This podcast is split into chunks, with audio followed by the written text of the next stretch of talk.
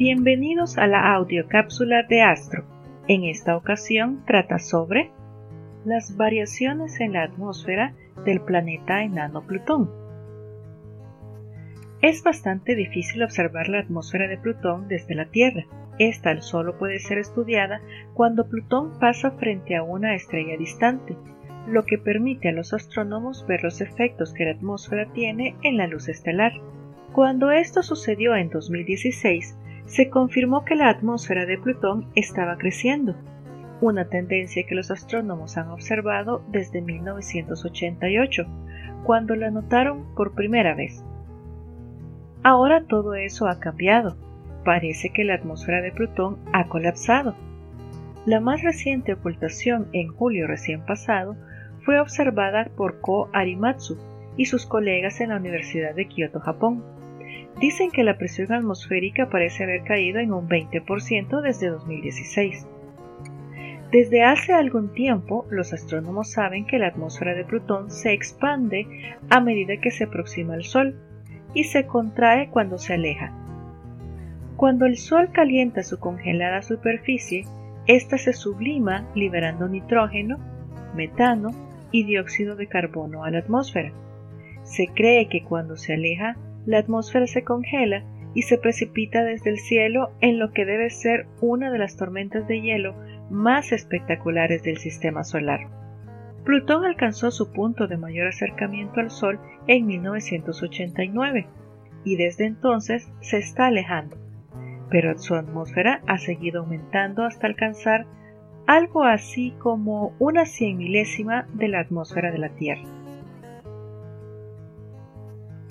Los astrónomos creen saber por qué gracias a las imágenes enviadas por la sonda Nuevos Horizontes, que sobrevoló Plutón en 2015.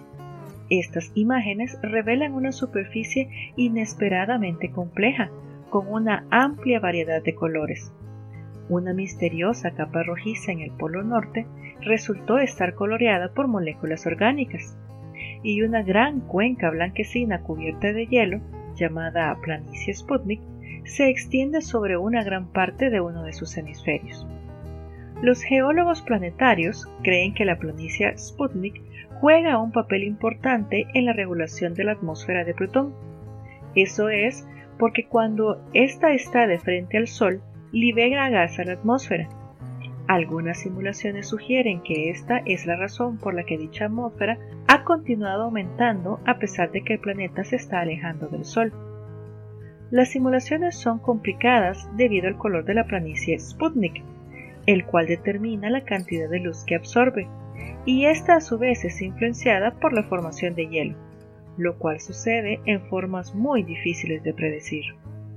Sin embargo, estas mismas simulaciones sugieren que desde 2015 la planicie Sputnik debería haber empezado a enfriarse, provocando que la atmósfera se condense en hielo Adimatsu y sus colegas dicen que probablemente eso es lo que está detrás de sus observaciones. Pero hay un problema.